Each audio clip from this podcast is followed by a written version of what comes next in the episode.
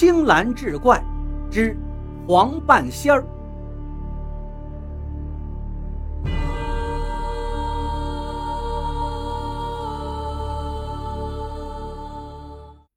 清道光年间，北京郊区有一个村子里有一个人，姓黄，外号叫黄蛤蟆。因为这个人长相很特别，两只小圆眼，翻鼻孔，大嘴叉子，一脸的麻子，脸上是黑不黑，黄不黄，还透着一股子绿，因此就得了这么个雅号。别看这个人长得不怎么样，可是。颇有能耐，能说会道，还善于察言观色，再加上也念过几天书，街坊邻居谁家要是娶媳妇、聘姑娘或者上梁动土什么的，都得来找他看日子。时间长了，在周围十里八村也算小有名气。但是他老婆就没那么幸运了，常年的老寒腿把他折磨得够呛。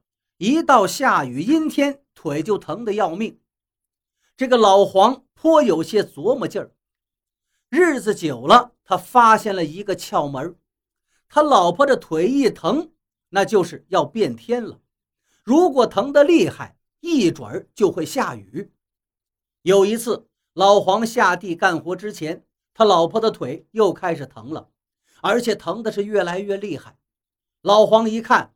顺手拿过蓑衣，扛着锄头就出门了。外面太阳老高，村里人都笑话他：“你这是拿着蓑衣求雨呢？”大家就开始在地里干活。不一会儿的功夫，乌云是铺天盖地的过来。转瞬之间，豆大的雨滴噼里啪啦的砸了下来。别人都被淋成了落汤鸡，慌慌忙忙往家里跑，只有这老黄一个人。披着蓑衣，悠然自得地往家里走。转过天来，外面乌云密布。下地干活之前，老黄又问他老婆：“你腿疼不疼？”老婆说：“不疼啊。”老黄一听，扛着锄头就下地了。大家一看，他就这么出来干活了，就有人问他：“今儿你怎么不穿蓑衣了？你不怕待会儿下雨淋着吗？”老黄很笃定地回答：“没事儿，今天不会下雨。”大家伙就笑话他：“天都阴成这样了，怎么可能不下雨呢？”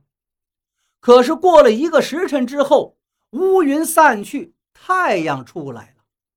老黄就对他们说起了风凉话：“怎么样，你们的蓑衣不都是白拿了吗？”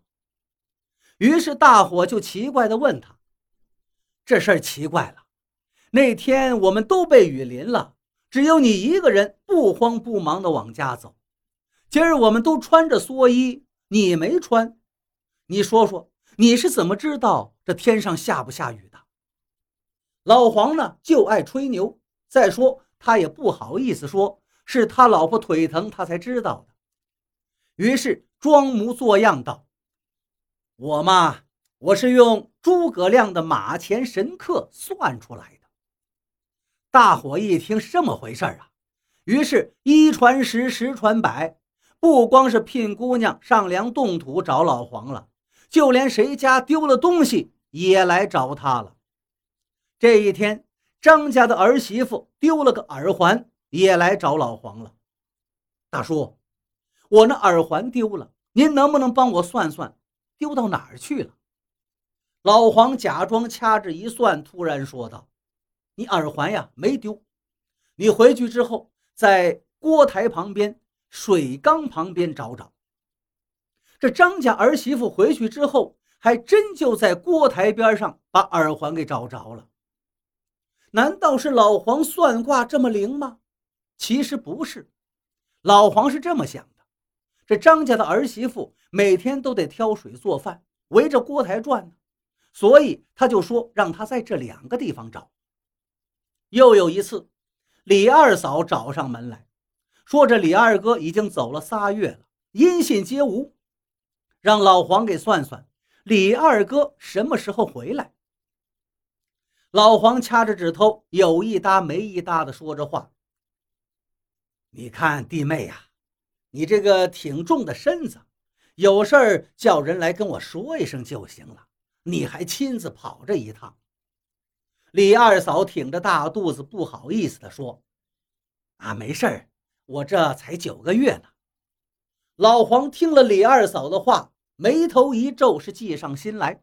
他对李二嫂说道：“李二嫂啊，你不用着急，下个月他李二哥一准回来。”果然，下个月李二哥真就回来了。那他这又是怎么算出来的呢？其实老黄听了李二嫂的话，就心想：女人十月怀胎，哪家的男人能心里没数啊？肯定是李二哥下个月要回来伺候月子。就这么，他又蒙对了一次。可是打这儿一起，这人就了不得了，左邻右舍就给嚷嚷开了，还给他起了个外号，叫黄半仙儿。话说这一天，道光皇帝。丢了一颗价值连城的夜明珠，急忙就把九门提督宣上殿来，命他三天破案。如果三天之内找不回来，就是降级罚俸。你这让他上哪儿找啊？因为那偷夜明珠的不是别人，正是宫里的太监大总管崔英。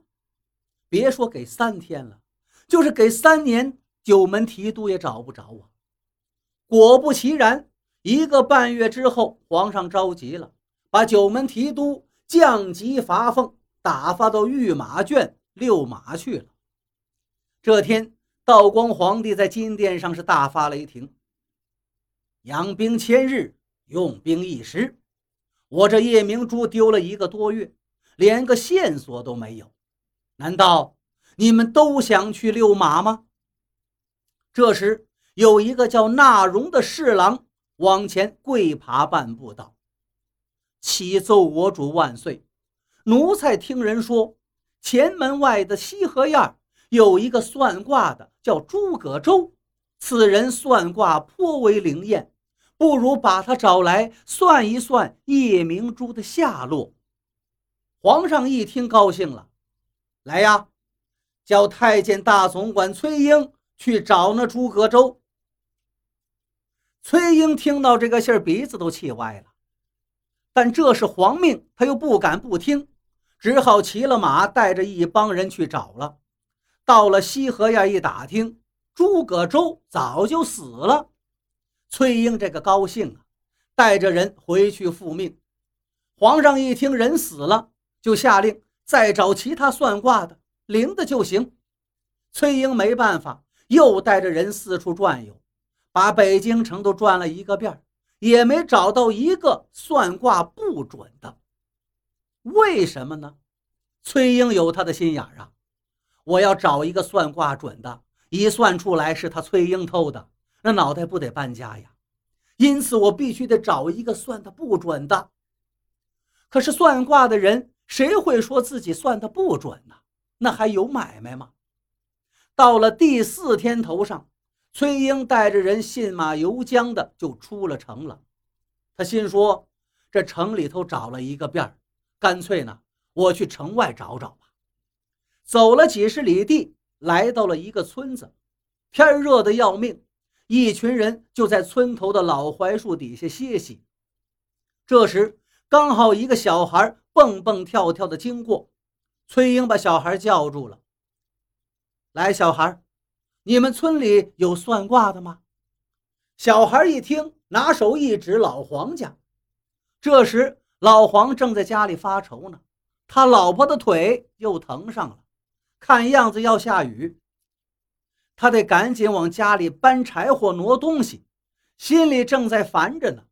大太监崔英就进来了，劈头就问：“你会算卦呀？”老黄一听，啊，我会算卦呀。你算的灵不灵啊？崔英那个派头，说话的嗓门也挺大，一下子把老黄给镇住了。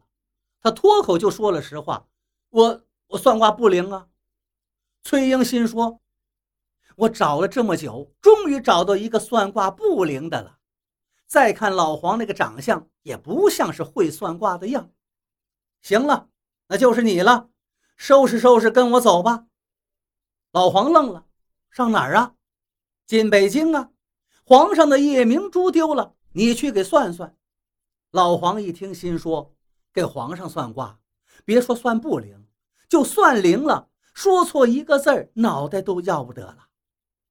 想到这儿，他对崔英说道：“这位老爷，您没听明白，我算卦不灵，我去干嘛呀？”崔英心说：“你算的灵，我还不找你呢。”一看老黄那害怕的样，他笑道：“你别怕，有我在，算不准，大不了给你俩钱轰走就算。如果你要是不去，那可就是抗旨不遵，杀头之罪。”老黄一听，那我还是去吧，顺手就把放在门边的蓑衣给拿了起来。崔英一瞧，就问他。你拿这玩意儿干嘛呀？老黄说：“您甭管了，用得上。今儿啊有雨。”崔英呢着急回去，也没多想，一群人浩浩荡荡往回走，把老黄带到京城，安排在馆驿里住下。到了半夜，瓢泼大雨就下了起来。老黄在屋里翻来覆去睡不着，心想：这位老爷真要命！我说不灵，还非让我来。让我找夜明珠，我上哪儿去找啊？老黄心里正烦，就把这恨都怨在那个偷夜明珠的贼身上了。一边想一边念叨：“你这贼也是，你偷谁不好，你竟敢偷皇上！还有这位老爷，你也不对。我明明说了我的卦不灵，你还非死乞白咧的催着我来，催催催！我来了，你活得了吗？”他的意思是，你把我催来了，万一我算的不准，你也有失职之罪，你也活不了。可谁知道隔墙有耳，他这句话呢，竟是被崔英给听去了。那位说了，这崔大总管怎么在馆驿中呢？原来呀，崔英把老黄安排住进馆驿之后，心里挺高兴，明天让他给皇上算卦。他肯定算不出来，把他一宰，这夜明珠的事儿这辈子也甭说找了。回到府里，摆开酒菜就吃喝起来，正高兴着呢，外面哗啦一下下起雨了。崔英的心里打个激灵，不对呀，那个算卦的人他要算的不灵，他下午出门的时候拿那个蓑衣干嘛？就这样。他悄悄的就来到了老黄的门外，刚站住脚，就听到里面老黄的后半句话了：“崔崔，我来了，你活得了吗？”